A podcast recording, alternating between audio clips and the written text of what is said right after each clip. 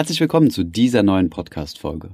In dieser Folge beschäftigen wir uns einmal mit der Frage eines Community-Mitglieds, mit dem ich mich sogar auf der Investmesse 2019 persönlich austauschen konnte. Die Person, dessen Namen wir in dieser Folge abgeändert haben, hat eine kleine Depotposition geerbt, und zwar Geld, was vom Vater angelegt wurde. Und dieses Depot befindet sich jetzt mit rund 43 Prozent ähm, im Minus.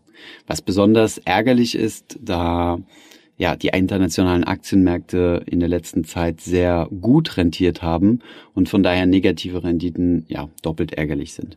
Die Person stellt sich jetzt die Frage, was man mit dieser Depotposition machen soll, ob man die jetzt verkaufen soll oder doch warten, bis sie wieder im positiven sind. Also grundsätzlich die Frage, wie gehe ich mit ähm, Depots um, die im roten Bereich sind. Viel Spaß bei dieser Folge.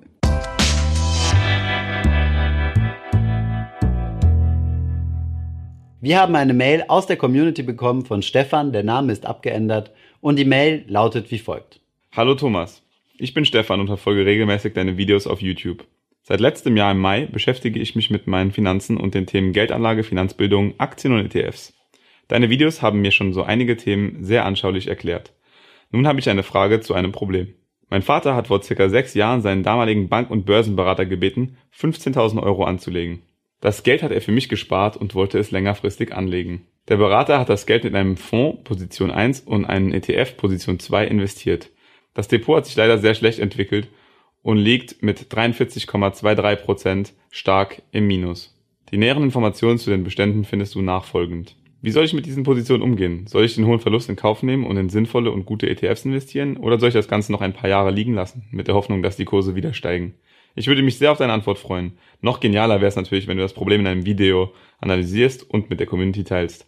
Wir sehen uns auf der Investmesse in Stuttgart in zwei Wochen. Ich spreche dich dann auf das Thema an. Bis dahin, viele Grüße, Stefan. Ja, vielen Dank, Stefan, dass du bereit bist, deine persönliche Situation mit uns zu teilen. Und diesen Fall besprechen wir doch gerne mit Hilfe der Community. Blenden wir jetzt zunächst einmal deine Depotpositionen ein und schauen uns mal an, was du uns denn in deiner Mail zusätzlich mitgeschickt hast. Also du hast hier zwei Wertpapierpositionen, einen ETF, das ist jetzt nicht unbedingt ein ETF, sondern ein ETC, das haben wir schon mal nachgeschlagen, und einen Investmentfonds. Der Investmentfonds ist von BlackRock, es ist der World Gold, das heißt, man kann sich da schon denken, was da ungefähr drin ist. Und mit diesem Investmentfonds hast du derzeit 50,6% Verlust gemacht.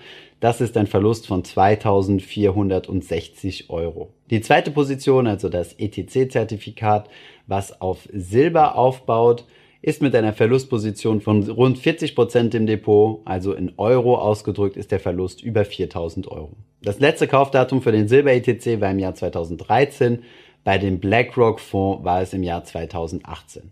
Ja, beide Positionen haben wir uns mal etwas genauer angeschaut. Der BlackRock-Fonds ist fokussiert auf Goldminenaktien. Er muss mindestens 70 Prozent seines Fondsvermögens in Aktien investieren.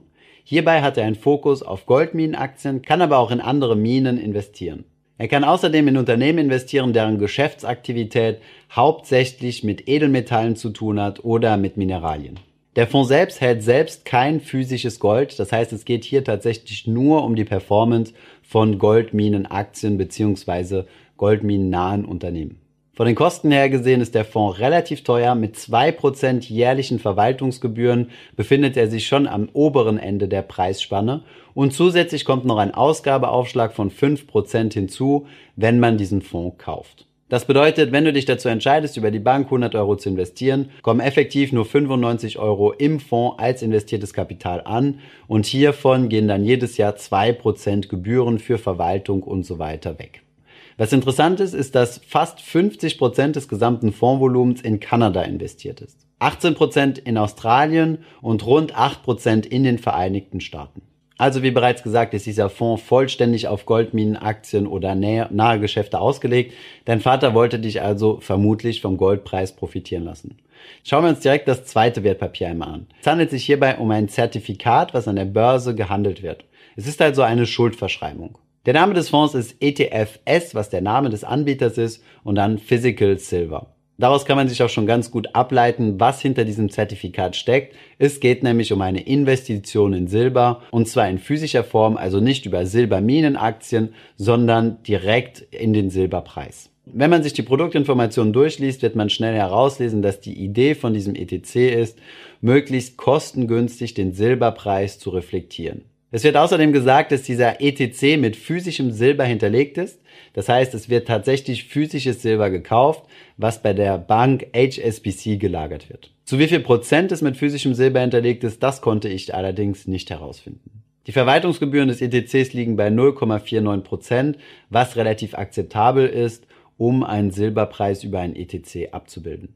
Zusammenfassend zu diesen beiden Positionen in deinem Depot kann man sagen, dass dein Vater vermutlich ähm, Lust auf Edelmetall hatte mit einem besonderen Fokus auf Gold und Silber. Es gibt Möglichkeiten, ein solches Portfolio etwas kostengünstiger darzustellen, vor allem den Goldteil, indem ihr zum Beispiel direkt physisches Gold kauft, was ihr dann selbst lagert, oder goldhinterlegte ETCs, wie zum Beispiel dieser Silber-ETC, wobei ich dann darauf achten würde, dass eine tatsächlich hundertprozentige Lagerung, also physische Hinterlegung stattfindet und, eventuell, und es eventuell auch die Möglichkeit gibt, dieses Gold oder Silber nach Hause ausliefern zu lassen. Soweit einmal eine grobe Analyse von deinem aktuellen Portfolio. Kommen wir jetzt aber mal auf deine ursprüngliche Frage zurück.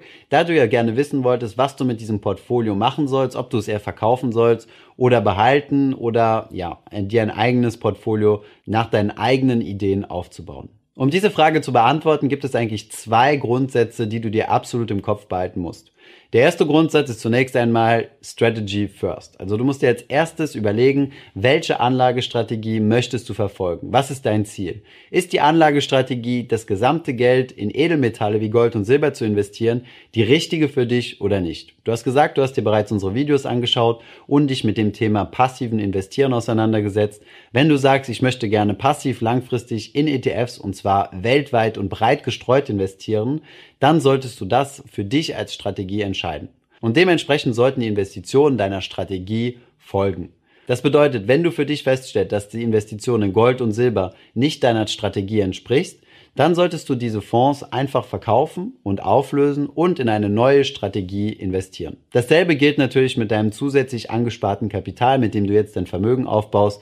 Das solltest du in die Strategie investieren, für die du dich entschieden hast. Und somit sind wir auch schon beim zweiten Grundsatz, den du befolgen solltest. Nämlich hier geht es um das Finanzkonzept der Sunk Costs. Sunk Costs sind verlorene Kosten. Mit verlorenen Kosten oder im Englischen meine ich Verlustkosten, also Verluste, die in der Vergangenheit realisiert wurden, die du aber nicht mehr zurückholen kannst. In der Finanztheorie solltest du solchen Verlusten oder Verlustkosten nicht hinterherrennen und für zukünftige Entscheidungen sollten diese keine Rolle spielen. Das ist psychologisch natürlich nicht so einfach, wenn man sich sagt, ich habe jetzt in etwas investiert, das hat extrem an Wert verloren, ich möchte diesen Verlust jetzt nicht realisieren, sondern würde gerne noch warten, bis ich wieder auf die Nulllinie zurückkomme und sobald ich auf der Nulllinie bin, treffe ich dann eine neue Entscheidung und überarbeite meine Strategie. Rein rational gesehen macht das allerdings keinen Sinn. Du solltest dir bei deinem Portfolio überlegen, wenn ich heute das Geld auf meinem Konto hätte und nicht investiert in einem Portfolio, würde ich dann nochmal genau dasselbe Portfolio kaufen wie das, in welches ich derzeit investiert bin. Wenn ja, dann tu es. Wenn nein, dann solltest du das bestehende Portfolio stringent verkaufen. Das ist sicherlich nicht die einfachste Entscheidung, weil dann würdest du ja deine 6000 Euro Verlust direkt realisieren und du hast dieses Geld nicht mehr und es ist auch nicht mehr zurückzuholen. Auf der anderen Seite hast du dich ja für eine neue Strategie entschieden, von der du mehr überzeugt bist und bei der du denkst, dass du damit zukünftig mehr Gewinn machen kannst. Das heißt, deine vergangenen Verluste wirst du eher mit deiner neuen Strategie wieder reinholen können, als weiterhin auf die alte Strategie zu setzen. Ich hoffe, diese beiden Tipps waren hilfreich für dich. Mach dich nicht verrückt. 6000 Euro Verlust sind natürlich extrem ärgerlich. Dieses Geld könnte man natürlich viel, viel besser verwenden.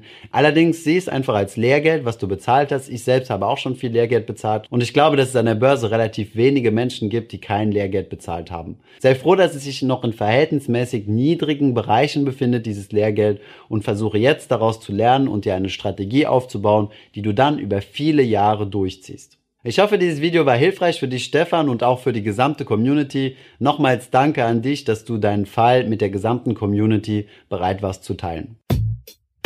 Ich hoffe, diese Podcast-Folge hat dir gefallen. Wenn ja, dann zöger doch nicht in deinem Umfeld bei deinen Freunden und Bekannten von diesem Podcast zu sprechen. Und wenn du auf iTunes bist, dann lass uns doch gerne eine Bewertung da und ein Kommentar, denn das hilft uns, mehr Menschen zu erreichen und für das Thema finanzielle Bildung zu begeistern. Wie immer findest du in den Shownotes und in der Beschreibung zu dieser Podcast-Folge alle wichtigen Verlinkungen. Vielen Dank fürs Zuhören und hoffentlich bis zum nächsten Mal.